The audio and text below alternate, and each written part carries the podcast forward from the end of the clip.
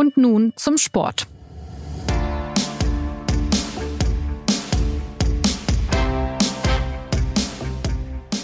Das 2 zu 1 gegen Leipzig am Samstag brachte dem FC Bayern große Erleichterung. Die Krise mit drei Niederlagen ist vorerst beendet und doch bleiben viele offene Fragen rund um Trainer Tuchel, um die wackeligen Leistungen des Teams und um die Zukunftsausrichtungen des Clubs. In dieser Woche nimmt nun der neue Sportvorstand Max Eberl seine Arbeit auf und er steht direkt vor einer kuriosen Aufgabe. Er muss in den kommenden Wochen einen Coach verteidigen, der am Saisonende ohnehin weg ist. Die Bayern auf Platz zwei der Liga, Leverkusen enteilt, Titelchancen arg geschmälert. Es gibt also einiges zu besprechen bei den Bayern und deshalb ist der Rekordmeister mit seinen Protagonisten auch diesmal unser Thema bei und nun zum Sport, dem Fußballtalk der SZ. Herzlich willkommen, sagt Jonas Beckenkamp. Meine Gäste sind heute die FC Bayern Berichterstatter Sebastian Fischer und Philipp Schneider. Hallo, ihr zwei. Hallo. Hallo zusammen. Werbung Kennst du schon aus Regierungskreisen? Den Podcast der Bundesregierung? Hier erfährst du, wie man sich die Arbeit der Bundesregierung vorstellen muss. Wir schauen, nein, wir hören in den Maschinenraum. Wie werden Entscheidungen getroffen? Und warum so und nicht anders? Themen, Ereignisse, Termine, Alltägliches. Über all das reden wir in Aus Regierungskreisen. Jetzt reinhören, überall da, wo es Podcasts gibt. Ja, Sebastian, du warst am Wochenende im Stadion, Bayern gegen Leipzig. Es gab ja einen äh, sogenannten Last-Minute-Sieg der Bayern, 2 zu 1. Es hätte ja nicht viel gefehlt und der Rückstand auf Leverkusen läge nun bei 10 Punkten. Jetzt sind es 8 Punkte. Was für eine Bayern 11 hast du denn gesehen in diesem Spiel? Ja, ich habe tatsächlich eine Bayern 11 gesehen, die mich jetzt gar nicht so vom Hocker gehauen hat, dass, dass es irgendwie so überraschend gewesen wäre, wie sie aufgetreten ist. Es war eine Bayern 11, die sehr, sehr ähnlich aussah wie die in der Hinrunde, als es von den Ergebnissen noch ganz gut lief bei den Bayern. Es war so der typische Fußball, den man äh, von Thomas Tuchel kennengelernt hat, jetzt in den vergangenen Monaten sehr kontrolliert, bisweilen eher langsam. Und dann war eben die individuelle Qualität am Ende ausschlaggebend für den Erfolg einmal hinten von Manuel Neuer, der großartig pariert hat, und dann vorne von Harry Kane, der zwei Tore geschossen hat. Äh, diesmal ausnahmsweise wirklich ein spätes Tor. Das gab es, glaube ich, in dieser Saison noch nie in der ersten Minute der Nachspielzeit. Hinzu kam noch in Szenen die Qualität von Jamal Musiala, der das erste Tor vorbereitet hat. Und das reicht dann eben gegen Leipzig oder reichte zum Sieg. Es war jetzt aber nicht so, äh, was man ja hätte erwarten können, dass äh, eine eine völlig äh, andere Mannschaft da spielt, die sich irgendwie ganz anders gibt, weil nun feststeht, dass Thomas Tuchel am Saisonende nicht mehr der Trainer ist. Das war ehrlich gesagt ja sehr sehr ähnlich wie wie in der Hinrunde, wie gesagt. Jetzt hast du Thomas Tuchel schon angesprochen. Es gibt ja dieses fast schon ikonische Bild, wie er da auf seinem Koffer sitzt vor der Coachingzone. Hast du diesen Moment auch im Stadion dann gesehen? Das war natürlich für die Fotografen dann irgendwie auch naja, ein aufregender Moment. Jetzt sitzt er da auf gepackten Koffern sozusagen. Ja, ja, ja. Das hat man, das hat man schon auch im Stadion gesehen von den Presseplätzen aus und es war dann ja auch Thema in der Pressekonferenz. Er ist tatsächlich mit dieser albernen Frage damit konfrontiert worden, ob, äh, ob das sozusagen sein gepackter Koffer wäre, ob man das so in, interpretieren dürfe. Und ja, der Humor von Thomas Tuchel wird ja, glaube ich, manchmal unterschätzt. Also er war zwar sehr verkniffen in seiner Antwort, aber hat dann sozusagen, ja, wenn man so will, mitgemacht und gesagt, ja, ja, genau so war's. Äh, das, das waren meine gepackten Koffer. Ich fand's, äh, ich fand's ganz lustig eigentlich, wie er darauf reagiert hat zeigt aber auch, er ist jetzt auch nicht in Lachen ausgebrochen dabei. Also es zeigte schon auch, ja, kann man so sagen, vielleicht, vielleicht war er dann schon auch ein bisschen genervt von dieser Frage. Er, hat sicherlich mir jetzt mit den vergangenen Tagen auch die Hoffnung verbunden, dass es ein, äh, dass es ein bisschen weniger um ihn gehen könnte, vielleicht jetzt. Äh, ist eine der, äh, eine der vielen Hoffnungen, die die Bayern mit dieser Entscheidung verbinden. Und ja, das wird, glaube ich, eher nicht so sein. Also wahrscheinlich wird er noch ein paar Mal solche Dinge gefragt werden. Das ist übrigens eine ganz beliebte Taktik von Thomas Tuchel. Wenn er eine blöde Frage gestellt bekommt, dann gibt er einfach dem Fragesteller komplett recht. Das war jetzt vor 14 Tagen erst auch noch so. Äh, da ist er gefragt worden, Herr Tuchel, äh, Sie haben im Wintertrainingslager ganz viele Eckbälle einstudiert oder die Mannschaft einstudieren lassen. Jetzt ist heute ein Eckball ins Seiten ausgeflogen. Und dann hat er gesagt, ja, exakt so haben wir das trainiert. Und das ist genau die Idee dahinter. Ja, kann man auch ein bisschen verstehen. Ja, also ich muss, ich muss sagen, ich finde, ich finde irgendwie, ist natürlich Geschmackssache, aber äh, ich muss erstmal jetzt, wenn man nur das bewertet, finde ich sagen, er hat so einen ganz guten Humor eigentlich, oder? Also mein Eindruck schon. Ja. Ich hab, erlebe ihn auch als erfrischend, ehrlich gesagt. Philipp, ich meine, du hast ihn ja auch oft erlebt auf der ganzen Vorbereitungsreise in Asien und so weiter. Aber ja, er, er ist so ein kommunikativer Typ auf jeden Fall. Ja, er hat natürlich eine lakonische und leicht äh, zynische äh, Art des Humors, aber äh, mir ist die sehr sympathisch, muss ich sagen. Also mir gefällt die. Der hat übrigens in der Saisonvorbereitung in Singapur, hat er genauso wie er jetzt auf dem Koffer saß, hat er da auf einer Eisbox gesessen an der Seitenlinie und da hat ihn keiner gefragt irgendwie danach, also heißt das, dass jetzt irgendwie ein richtig cooler Typ sind in der kommenden Saison oder so. Also Trainer sitzen halt manchmal auf lustigen Dingen und dann sollte man sie da einfach sitzen lassen. Und er hat in Singapur ja auch gesagt, Singapur sei die Stadt der Dachterrassen lassen oder wie war es, Philipp? Ja, das war seine, das war die denkwürdige Pressekonferenz, in der er sein komplettes äh, Mittelfeldpersonal zerlegt hat inhaltlich. Ja, weil du ihn gefragt hast danach, oder? Ja, ja, natürlich. Ich habe ihn, ich habe ihn damals gefragt, weil er, das war die Phase, als er unbedingt äh, Declan Rice verpflichten wollte, also einen rein de defensiv äh, orientierten Mittelfeldspieler. Und ich habe ihn gefragt, ob man denn nicht irgendwie seinen, seinem verfügbaren Mittelfeldpersonal irgendwie diese den Fußball des Declan Rice anerziehen könne.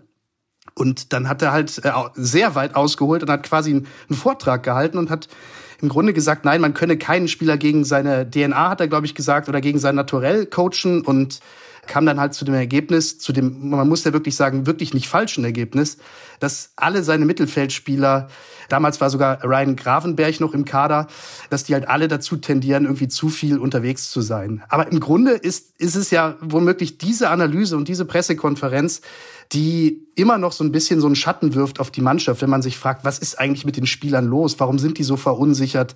Warum spielen die nicht mal zackig nach vorne? Warum ist das immer so ein, so ein Querpassfußball in weiten Teilen im Mittelfeld? Es ist zumindest eine Theorie, der ich nicht ganz abgeneigt bin.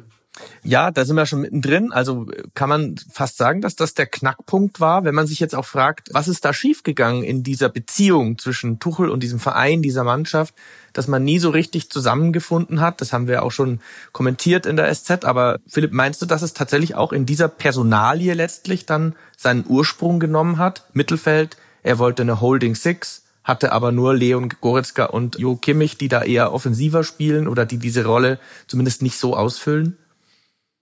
Ja, ich glaube, es ist letztlich ist es eine, eine Fehlerkette an mangelhafter Kommunikation, die da irgendwie stattgefunden hat. Wir erinnern uns dran, alle waren überrascht, als Julian Nagelsmann vor ziemlich genau einem Jahr rausgeflogen ist plötzlich. Tuchel hat dann äh, zu, einer, in, zu einem Zeitpunkt übernommen, die Mannschaft, der nun wirklich alles andere als ähm, günstig war für ihn, also weder für ihn noch für die Mannschaft. Er hatte ein schwieriges Pokalspiel, das gleich verloren wurde. Er hatte Dortmund in der Liga, in der Champions League Manchester City. Im Übrigen auch zweimal Freiburg, also in der Liga Freiburg und im Pokal Freiburg. Und wir, wir wissen ja inzwischen auch, dass der damalige Sportvorstand äh, Hasan Salihamidzic, dass der ihm ja natürlich auch gewisse Dinge versprochen hat, als er ihn dazu überredet hat, diese Mannschaft zu diesem Zeitpunkt zu übernehmen, nämlich unter anderem tatsächlich auch, dass er einen defensiven Mittelfeldspieler im Sommer bekommt, also neben einem Neuner es gab damals sogar schon zarte Kontakte zu Declan Rice, genauso wie es die zu Harry Kane damals auch schon gab. Und das war im Grunde die Situation, auf die er sich eingelassen hat. Und als dann der Sommer kam, wir erinnern uns, war der ganze Verein und alle, dieser sagenhafte Transferausschuss, der aus sieben, später acht Leuten bestand, die haben sich halt darum bemüht, Harry Kane zu verpflichten. Aber dass es eigentlich aus Tuchels Sicht sogar der noch größere Wunsch gewesen wäre, einen defensiven Mittelfeldspieler zu verpflichten, das hat man tatsächlich dann ja nicht so im Blick gehabt oder halt vernachlässigt halt ähm, bewusst und Mai, dann kam diese Rede, über die wir gesprochen haben. Dadurch war dann das ganze Mittelfeldpersonal angezählt. Und ich glaube schon, dass es natürlich taktisch nicht klug war von Thomas Tuchel. Sowas, das sind ja Analysen, die macht man eher hinter verschlossenen Türen, aber das macht man nicht in der Pressekonferenz öffentlich. Er ist halt so ein ehrlicher Typ und er hat das dann ehrlich analysiert. Der seiner Sache dienlich war das mit Sicherheit nicht. Und dann hat sich auch noch der Vollständigkeit halber der Transfer des Spielers Palinja zerschlagen in letzter Sekunde. Es wäre ja auch noch so ein Typ gewesen im Mittelfeld. Aber sprechen wir noch mal ein bisschen über den Fußball, Sebastian, den wir jetzt von Thomas Tuchel auch sehen. Eher pragmatisch, eher auf Stabilität basierend. Ähm, das sollte ja so die Antwort auf manche wilde Phase unter Julian Nagelsmann sein. Gleichzeitig bemängeln viele Fans nun ja eher so uninspirierten Fußball. Manchmal fragt man sich da, ja, was denn nun? Also wie müsste der FC Bayern spielen, um erfolgreich zu sein? Ja, da, da gibt es tatsächlich so einige Missverständnisse. Wie, wie müsste der FC Bayern spielen, um erfolgreich zu sein, ist das eine. Vielleicht ist aber damit äh, verbunden auch die Frage, wie möchte der FC Bayern eigentlich spielen, um, äh, ja, um auch seine Fans zu unterhalten. Was für ein Fußball stellt man sich vom FC Bayern vor? Das ist immer, da denkt man an, an viel Dominanz und viel Offensive. Du hast es schon gesagt, die Idee von Thomas Tuchel war sicherlich auch eine Reaktion auf die auf die Fehler, die so passierten äh, in den Spielen unter Hansi Flick und Julian Nagelsmann. Er hat generell auch ein, äh, er lässt ein Fußball spielen, naja, der so, der so ein bisschen mehr Absicherung gegen Konter einbaut. Und es geht halt irgendwie nicht beides zusammen. Also man kann nicht man kann nicht einerseits sich sozusagen irgendwie einen Spieler mehr hinten lassen und sich und sich gut gegen Konter absichern und gleichzeitig vorne dominanten Pressing-Fußball spielen, wie es wie es sozusagen unter Julian Nagelsmann war. Dominanz ist natürlich auch immer so ein äh, ja, so ein Begriff, der ist nicht richtig erklärt, weil man kann natürlich auch dominant sein, wenn man nicht sozusagen vorne äh, so, so drauf geht, dass man den Gegner da mit dem, mit dem Pressing irgendwie gar nicht zur Entfaltung kommen lässt. Aber ja, es ist sicherlich äh, irgendwie eine, äh, eine, eine Diskrepanz da zwischen dem, wie sich der FC Bayern eigentlich seinen Fußball wünscht und zwischen dem, was man, äh, was man unter Tuchel bekommt. Dann ist nun die Frage natürlich, kann man das Thomas Tuchel vorwerfen, der ein sehr versierter Trainer ist, seine, seine Qualität bewiesen hat und sich ja äh, auch was dabei denkt, äh, wenn er, wenn er so spielen lässt und dass da, da, da seine guten Gründe für hat und so. Ja, kann, kann man ihm das vorwerfen, dass das jetzt der Fußball ist, der jetzt gerade, auch wenn, wenn dazu die Ergebnisse einfach nicht passen, so ein bisschen einschläfern wirkt. Ich würde sagen, man kann ihm das jetzt sozusagen nur, nur bedingt vorstellen, aber es ist sicherlich auch ein großer Teil, neben, neben unglücklicher Kommunikation geht es ja dann immer noch sozusagen am Ende um das Produkt auf dem, auf dem Platz und da ist natürlich auch ja äh, nicht so, wie man sich, wie man sich einen FC Bayern so wirklich vorstellt. Werbung Kennst du schon aus Regierungskreisen? Den Podcast der Bundesregierung? Hier erfährst du, wie man sich die Arbeit der Bundesregierung vorstellen muss. Wir schauen, nein, wir hören in den Maschinenraum. Wie werden Entscheidungen getroffen? Und warum so und nicht anders? Themen, Ereignisse, Termine, Alltägliches. Über all das reden wir in Aus Regierungskreisen. Jetzt reinhören, überall da, wo es Podcasts gibt. Jetzt ist ja so, dass so sportlich schwierige Phasen, sogenannte Krisen, auch immer ein Gesamtkonstrukt sind. Wir haben auch vorher das Wort Fehlerkette schon gehört von euch. Aber wenn man es mal herunterbricht, Philipp, kann man da so zwei äh, Positionen einnehmen? Äh, also ist das statthaft zu sagen, es gibt Verfehlungen in der Mannschaft? Also die Mannschaft spielt einfach nicht am Limit, das, was sie eigentlich kann.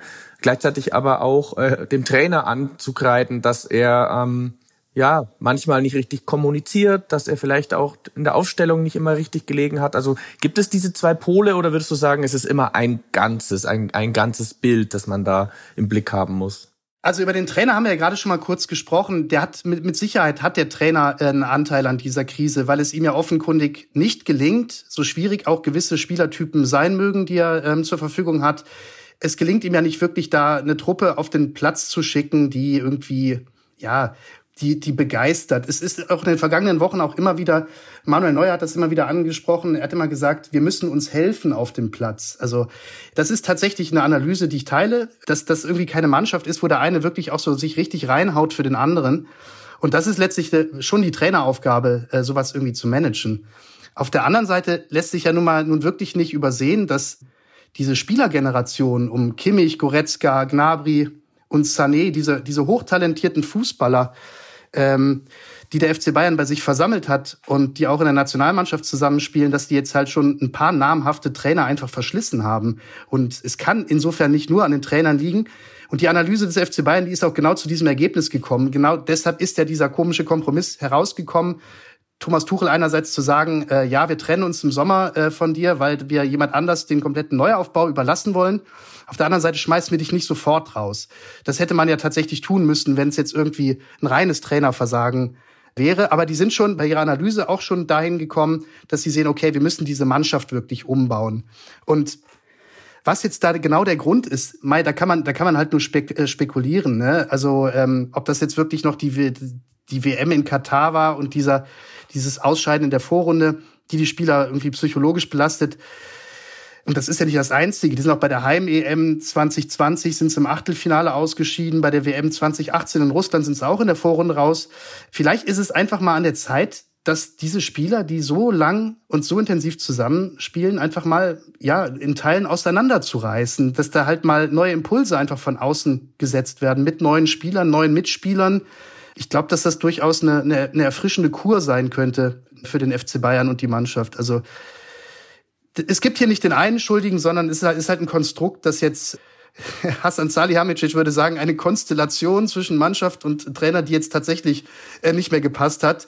Jedenfalls, also wesentlich schlechter noch als die Konstellation bei Nagelsmann und der Mannschaft damals, der da halt trotzdem gehen musste. Ja, vielleicht muss man, vielleicht kann ich gar nicht so ergänzen. Also das, das, das ist auf jeden Fall äh, in Teilen un, unübersehbar, dass es so ist. Irgendwie hat es hat er, hat er sehr viele plausible Sachen gemacht, so würde ich sagen. Äh, alles für sich irgendwie verständlich, sei es jetzt manchmal in der Kommunikation, sei es, sei es auch taktisch, fußballerisch. Aber irgendwie hat er es mit der Zeit hinbekommen, damit eher sozusagen die Schwächen der Mannschaft aufzuzeigen, als die Stärken äh, äh irgendwie zu betonen. Ja, und das ist, das ist, denke, denke ich mal, am Ende ein Problem. Also sowohl in seiner, in seiner Art, die so jetzt nicht, er ist jetzt nicht so der, der, der typische umarmende äh, Trainer, äh, der die Spieler umsorgt, äh, auch, auch diese Taktik, die, die am, am Ende irgendwie sehr davon lebt, dass die individuellen Künstler vorne in, in sehr guter Form sind, weil es ist jetzt irgendwie nicht so, dass er, dass er wie bei Julian Nagelsmann irgendwie werden, wenn ganz viele jetzt mal salopp gesagt, schickt, schickt er ganz viele nach vorne und es gibt sozusagen das taktische Gerüst, was allein schon dafür sorgt, dass ständig Torchancen entstehen, sondern es ist eher so davon abhängig, dass dem Sané was einfällt, dass dem Musiala was einfällt, dass der Kane trifft und so. Und das, das äh, hat in der, in der Hinrunde irgendwie noch so äh, noch sehr gut funktioniert. Darf man ja auch nicht vergessen, äh, wenn man es ist, es langweilt zwar, aber man muss immer dazu sagen, es ist punktemäßig halt eine, eine, immer noch eine gute Saison, eine sehr gute, äh, die die spielen. Aber jetzt, wenn dann äh, am anschaulichsten finde ich es eigentlich an Leroy Sané äh, zu erzählen, der einfach nicht mehr in dieser super Form ist wie in der Hinrunde und das merkt man einfach sehr sehr sehr sehr stark an dem Bayern-Spiel. Es ist vielleicht sogar einer der größten Unterschiede, würde ich sagen, zwischen zwischen Hinrunde und und Rückrunde, dass einfach Leroy Sané, der sehr, sehr zentral war im, äh, im Bayern-Fußball noch vor ein paar Monaten, oder der es auch immer noch ist, aber der eben jetzt nicht mehr in der, in, in der Form ist, dass er ständig seinen Gegenspielern davonläuft. Und äh, ja, so äh, deswegen sind wir auch an diesem Punkt, wo wir gerade sind. Es ist übrigens witzigerweise, es ist ja eigentlich wie im letzten, also im Jahr davor, mit unter Nagelsmann noch, sind die Bayern halt aus diesem, aus dieser Winterpause nicht gut rausgekommen. Damals war die Analyse der, der Bayern-Bosse, dass der Nagelsmann einfach zu lang hat pausieren lassen, also nach der WM in Katar, dass die Spieler einfach ihren Spielfluss verloren haben. Es war halt eine sehr, sehr lange Winterpause tatsächlich. Jetzt haben sie gedacht, jetzt machen wir es mal alles viel, viel schlauer und besser. Und jetzt haben, hatten sie extra ein Trainingslager gebucht in, in Portugal. Und jetzt heißt es, jetzt heißt es schon wieder, ja, vielleicht ist dieses Trainingslager auch ein Fehler gewesen. Da waren sie so schön im Warmen, 17 Grad, und dann kommen sie zurück nach München und dann ist es minus zwei Grad. Also wie man es macht, äh, kann alles in die Hose gehen. Das ist eine, eine Erkenntnis, die man beim FC Bayern immer im Hinterkopf haben sollte. Ja, auf, auf allerhöchstem Niveau geht's dann manchmal doch schief. Ich wollte ein bisschen nach vorne blicken, auch zum Ende der Sendung. Wenn wir jetzt mal schauen, wie es weitergeht bei Bayern. Also der Präsident Herbert Heiner, der sagte nun, dass man am Saisonende sich ganz, er sagte wörtlich, sich zusammensetzen muss, ganz grundsätzlich und über die Ausrichtung unterhalten äh, muss. Das äh, ähnlich klang auch der äh, Jan-Christian Dresen. Die Rede ist tatsächlich von einem massiven Umbruch in der Mannschaft. Also vier, fünf Spieler äh, werden weggehen, möglicherweise auch Buonassar sowieso, Leute, die ähm, nicht viel spielen, äh, Chupomoting. Könnt ihr euch vorstellen, dass wir eine komplett andere Bayern-Mannschaft dann auch sehen äh, in der kommenden Saison? Also ich kann mir das sehr gut vorstellen man muss ja auch sehen, also warum, warum reden die jetzt plötzlich so daher, die, die Bayern-Bosse? Die haben natürlich diese schwierige Situation, dass der große Entscheider, nämlich Max Eberl, der ist ja sozusagen im Anflug. Wenn, wenn dieser Podcast ausgestrahlt wird, ist er wahrscheinlich sogar schon gelandet und ist der neue Sportvorstand. Und alle Entscheidungen und alles, was geredet wird in den vergangenen Tagen, muss man vor diesem Hintergrund sehen. Also auch zum Beispiel, dass jetzt schon kommuniziert wurde, dass man mit dem Trainer Tuchel auseinandergeht, ist mit Sicherheit dem Umstand geschuldet, dass man Max Eberl nicht nach Dienstantritt direkt diese leidige Debatte aufhalsen wollte, dass er dann jeden Tag gefragt wird, wann fliegt denn der Trainer? Was ist denn mit dem? Wie sehen Sie das denn? Und so weiter. Das hat, das hat man, also diese Debatte, die hat er jetzt schon mal nicht zu moderieren. Und auf der anderen Seite wollen die natürlich jetzt auch nicht vorgreifen. Also die holen ja nicht einen Sportvorstand und haben aber jetzt schon in den Hinterköpfen eine zementierte Vorstellung, wer der neue Trainer wird und äh, wer die neuen Spieler werden. Das heißt, das wollen die denen jetzt schon auch einfach mal in Ruhe organisieren lassen. Sonst müsste man Max Eberl nicht holen. Und insofern kann, glaube ich, jetzt gerade noch keiner sagen, wie groß dieser Umbruch werden wird. Das kann auch Herbert Heiner nicht sagen oder oder oder Dresden. Also, sondern das ist halt einfach, ja, das ist ein Ding. Das wird jetzt Max Eberl auch vermutlich in Einzelgesprächen mit den Spielern muss er sich ja auch erstmal ein Bild jetzt von der Lage verschaffen. Also gibt's hier ein Kopfproblem, gibt's ein Motivationsproblem bei dem einen oder anderen? Wie abgeneigt ist vielleicht auch der eine oder andere Spieler tatsächlich mal ähm, einem Wechsel ins Ausland? Ja, das sind alles heikle Themen. Nur ähm, die drängen natürlich nichtsdestotrotz, weil wenn man sich allein mal Kimmich anschaut, Vertrag bis äh, 2025, mit dem muss man jetzt entweder bald verlängern oder man muss sich halt auf eine, auf eine Trennung einigen, weil für den würde man ja schon noch eine hübsche Ablöse bekommen. Also das sind jetzt mal die Spieler und dann gibt es aber noch die, die Führungsebene auch um Uli Hoeneß, ähm, Sebastian, der ja im Hintergrund schon immer noch sehr viel Einfluss hat, auch wieder immer mehr, muss man sagen. Und er äh, soll sich angeblich mehr Identifikation, mehr Verantwortung, mehr Leidenschaft der Spieler wünschen. Da habe ich mich gefragt, ja, wie kriegt man sowas? Wie kitzelt man das raus? Und vor allem, welche Profis kommen dann in Frage? Also möchte man dann wieder mehr so Philipp Lahm-Typen, die auch daher kommen aus der Jugend? Äh, Alexander Pavlovic wäre dann Kandidat Kandidat? Oder kriegt man die auch woanders her? Typen mit solchen Charakteren?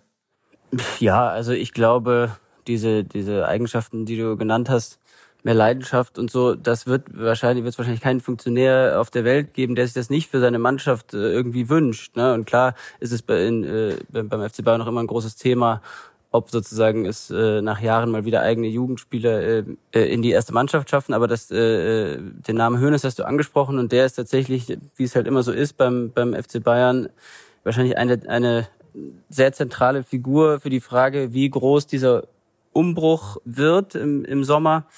Max Eberl ist jetzt ein dritter Versuch nach, nach Nährlinger und Salihamidzic sozusagen das sportliche die, die, die sportliche Verantwortung sozusagen an die nächste Generation zu übergeben, wenn man so will.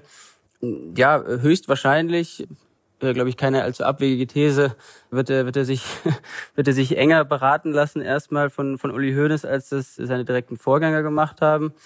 Es ist aber, glaube ich, schon, oder, oder es ist so ein bisschen, es ist jetzt angezeigt, auch durch die, durch die Entwicklung der vergangenen Monate, sich tatsächlich über manche der ewig gültigen Höhnes-Thesen mal Gedanken zu machen. Zum Beispiel dieses, der, der, der FC Bayern ist ein Spielerverein und kein Trainerverein. Ne? Vielleicht ist es, ist es einfach doch zeitgemäßer, ähm, den Trainer eben durchaus nach dem englischen Modell oder nach dem Modell, wie es ja auch in Leverkusen bei Xabi Alonso gut, sehr, sehr gut funktioniert in dieser Saison, enger einzubinden, noch enger als es bei Tuchel war, in die, in die Kaderplanung und eben sich wirklich auf einen Trainer festzulegen. So würde man zumindest das Ziel erreichen, äh, dort auf dieser Position mehr Kontinuität zu bekommen. Und dann eben über diesen Hebel zu versuchen, dass es natürlich auch zwischen, zwischen Mannschaft und Trainer besser funktioniert, weil, weil, weil der Trainer eben ganz klar sagt, diesen Fußball will ich spielen lassen und diese Spieler will ich, will ich haben. Natürlich bis zu einem gewissen Grad. Und das ist jetzt halt interessant. Das ist natürlich in gewisser Weise ein, ein größeres Risiko auch, weil, ja klar, Spieler bleiben ein bisschen länger als Trainer in einem, in einem Verein, aber es meiner Meinung nach ist dann die Wahrscheinlichkeit eben höher, dass man einen stimmigen Fußball sieht. Ist jetzt auch gar nicht, ist nicht, nicht so eine steile These. Und, und was eben die, die, die sozusagen das fußballerische Gerüst des Kaders angeht, kann man schon zu der, kann man schon mit der Analyse von Thomas Tuchel übereinstimmen. Diese, zum Beispiel das, das berühmte eben, dass es, das ist ein, eine, eine sogenannte Holding Six, die nur Tuchel Holding Six nennt, also einen defensiv starken Sechser braucht.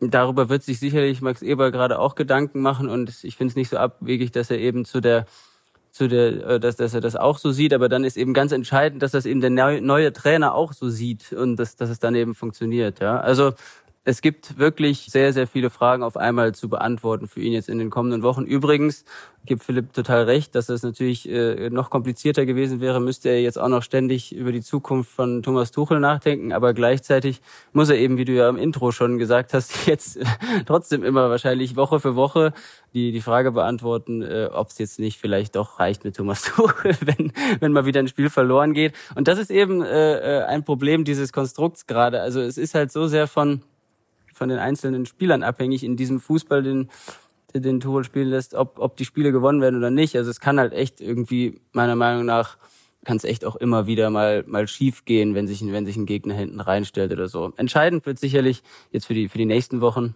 Ich, ich bin völlig von deiner Frage abgekommen. Es tut mir leid. Entscheidend äh, ist, das gehört sicherlich noch dazu. Weiß nicht, ob wir es schon erwähnt haben. Das, äh, das Ergebnis im Rückspiel des Champions League Achtelfinals. Das, das äh, wird so sicherlich, glaube ich, über über den über den Frieden im Club so ein bisschen äh, so ein bisschen äh, entscheiden. Ja, aber, aber, ja, ich wollte nur sagen, diese ewige Frage, ist der FC Bayern, was der Sebastian gerade angesprochen hat, jetzt ein, ein Trainer oder ein Spielerverein? Im Grunde wäre der FC Bayern gut beraten, wenn er sich wirklich mal vollumfänglich zu einem Managerverein wandeln würde. Weil im Grunde braucht man einen, und den hat man jetzt auch äh, fachlich, der das drauf hat, mit Max Eberl, der im Grunde die ganze Struktur, der das, das Spielsystem vorgibt, der den Kader äh, konzipiert, und zwar dahingehend, dass der halt keine Unwucht hat, wie der Kader, den der vorherige Sportvorstand mal äh, konzipiert hatte, der gewaltige Unwucht hatte, der zum Beispiel nicht mal, ähm, wie wir alle wissen, einen Mittelstürmer in seinen Reihen hatte. Und, und wenn der Max Eberl jetzt einen Kader und ein, ein Konzept hat, dann kann er sich mit der Trainerfrage beschäftigen. Ähm, dann findet sich aber automatisch ein Trainer, der gerne mit diesem, mit diesem System und mit diesem Kader irgendwie ähm, spielen lassen möchte. Äh, deswegen, ich finde, das müsste eigentlich die Lösung sein. Also der FC Bayern muss wieder ein Managerclub werden. Der war es ja in früheren Jahren auch mal, als Uli Hoeneß noch der, der mächtige Manager war. Ähm, und jetzt hat man sogar jemanden, der, das würde Uli Hoeneß wahrscheinlich sogar zugeben, über noch größere fußballerische Kompetenz verfügt, zumindest was die gegenwärtige Spielergeneration angeht, da kennt er sich natürlich viel besser aus. Und dann löst man die Probleme, glaube ich, auch wieder langfristig beim FC Bayern. Und welchen Trainer könntet ihr euch, und jetzt kommen wir wirklich ins Spekulative, äh, da vorstellen dann in dieser Rolle? Also wenn wir mal davon ausgehen, dass der Manager da ein gehöriges Wort mitspricht, also der Sportvorstand Max Eberl, wäre das dann vorstellbar beispielsweise, dass eben Sebastian Hoeneß aus Stuttgart käme oder äh, Philipp hältst du es auch für möglich, dass man wirklich ähm, Xabi Alonso irgendwie loseisen kann aus aus Leverkusen. Das sind ja jetzt die beiden prägenden Namen der Debatte gerade, aber vielleicht gibt es auch noch ganz andere. Zinedine Zidane wurde genannt, aber der spricht kein Deutsch. José Mourinho hat gerade keinen Job. Ne? Also es gibt ja wirklich viele Möglichkeiten. Also, dass er nicht gut Deutsch spricht oder gar kein Deutsch spricht, muss ja kein, muss ja eigentlich kein Hemmschuh sein. Ne? Ich äh, ich bin sowieso Freund der These, dass sich die beiden letzten beiden äh, Bayern-Trainer, nämlich Tuchel, sowohl, also sowohl Tuchel als auch Nagelsmann im Grunde so ein bisschen um Kopf und Kragen geredet haben in ihrem Amt als Bayern-Trainer. Ja. Die Presse, die Pressekonferenz von Tuchel haben wir angesprochen. Nagelsmann ist halt auch natürlich ein höchst unterhaltsamer und äh, auch ebenso wie Tuchel hochintelligenter Gesprächspartner. Aber beide neigen dazu, im Zweifel ein bisschen zu viel zu verraten eigentlich als zu wenig. Wenn man sich anschaut, was macht Xabi Alonso, um den sich die Bayern garantiert bemühen werden, aber ich glaube, meine persönliche Meinung, nicht, nicht mit hoher Trefferwahrscheinlichkeit. Wenn man schaut, was der für Pressekonferenzen gibt, die sind dann äh, eher so Pressekonferenzen, auf denen er wenig bis gar nichts verrät. Aber er verfügt nach allem, was man so aus der Ferne beobachten kann, schon auf eine, über eine über eine tolle Fähigkeit innerhalb der Mannschaft zu kommunizieren. Ne? Also wenn man sich anschaut nach dem Sieg über die Bayern, wie er seine Assistenztrainer dann noch mit auf den Rasen geholt hat, um mit denen vor die Fans zu gehen und sich feiern zu lassen. Also ich glaube, Alonso würde tatsächlich super funktionieren beim FC Bayern und das wissen die auch beim FC Bayern. Also als Ex-Profi noch zumal äh, dieses Clubs es gibt immer noch eine gewisse Sehnsucht auch nach einem Typ wie Pep Guardiola, der ja auch, wie wir wissen, wir erinnern uns an sein Deutsch, das er gesprochen hat. Ja, das war ja eher so ein, so ein Baby-Deutsch. Ich sag mal, runtergebrochen auf top, top, top und super, super. Also, er hat ja, das ist ja ein völliger Gegenentwurf zu Thomas Tuchel. Er hat ja, Pep hat ja sogar seine Reservisten gelobt. Ja, er hat ja gesagt, ich wünschte mir, ich wünschte mir, ich hätte tausend Dantes in der Mannschaft. Ja, der hat dann nie gespielt, der Dante. Der hat dann nie gespielt. Das ist also, aber das hat natürlich dann wunderbar funktioniert beim Pep, ne? Und wir hatten irgendwie eine andere, ja, einen anderen Zusammenhalt in der Mannschaft und einen anderen, ich sag mal, ein anderes Tempo auf dem Rasen auch, das wir beobachtet haben. Also insofern, ich, ich finde, ich finde, dass Ausländer immer eigentlich ganz gut passen zum FC Bayern. Auch Louis van Gaal, das hat der Club hat selber ein bisschen gebraucht, um anzuerkennen, was der für eine Grundsatzarbeit und wichtige Basisarbeit da geschaffen hat. Äh, da, haben ja alle Trainer nach ihm haben ja davon profitiert von Van Gaal. Also insofern also wenn es nach mir geht, muss das jetzt kein deutscher Trainer sein. Und ich finde tatsächlich, ein Hönes sollte es auch nicht unbedingt sein, weil dann gibt's halt einfach nicht nur interfamiliäre Verwerfungen, sondern es ist halt auch ein bisschen schwierig. Ne? Also der wird ja auch noch beraten von Dieter Hönes, also vom Bruder von Uli Hönes. Und puh, dann geht's dann schon los. Was gibt's da für Verflechtungen? Was gibt's da für Interessen? Da macht man sich einfach unnötig angreifbar. Und so talentiert der Bursche sein mag, es gibt, glaube ich, genug andere Trainer auf dem Markt, die gut sind und die nicht mit Nachnamen Hönes heißen. Ja, Löw zum Beispiel, aber den können wir jetzt gleich entkräften, dieses Gerücht. Er hat nämlich gestern, glaube ich, bei Sky gesagt, er macht es jedenfalls nicht.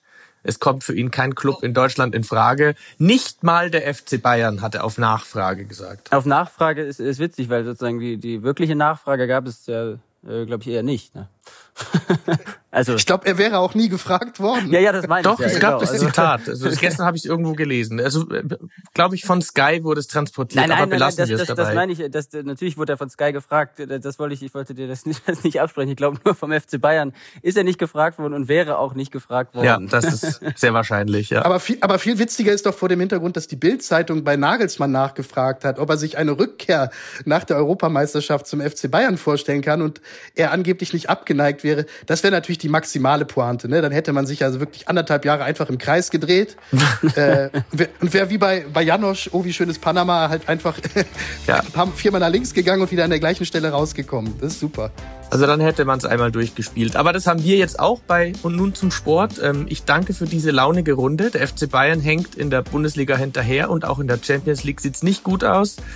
Und über allem stehen wegweisende Entscheidungen für die Zukunft. Mit Max Eberl kommt diese Woche immerhin ein neuer, starker Mann im Management. Und dann geht's am Freitag direkt zum Spiel nach Freiburg. Da hören und lesen wir bestimmt wieder von Sebastian und Philipp. Euch zwei vielen Dank fürs Erklären und Einordnen und ebenso großer Dank an unseren Produzenten Jakob Anu. Wer uns Feedback mitteilen will, erreicht uns unter podcast.sz.de. Ich sage danke fürs Einschalten und bis demnächst.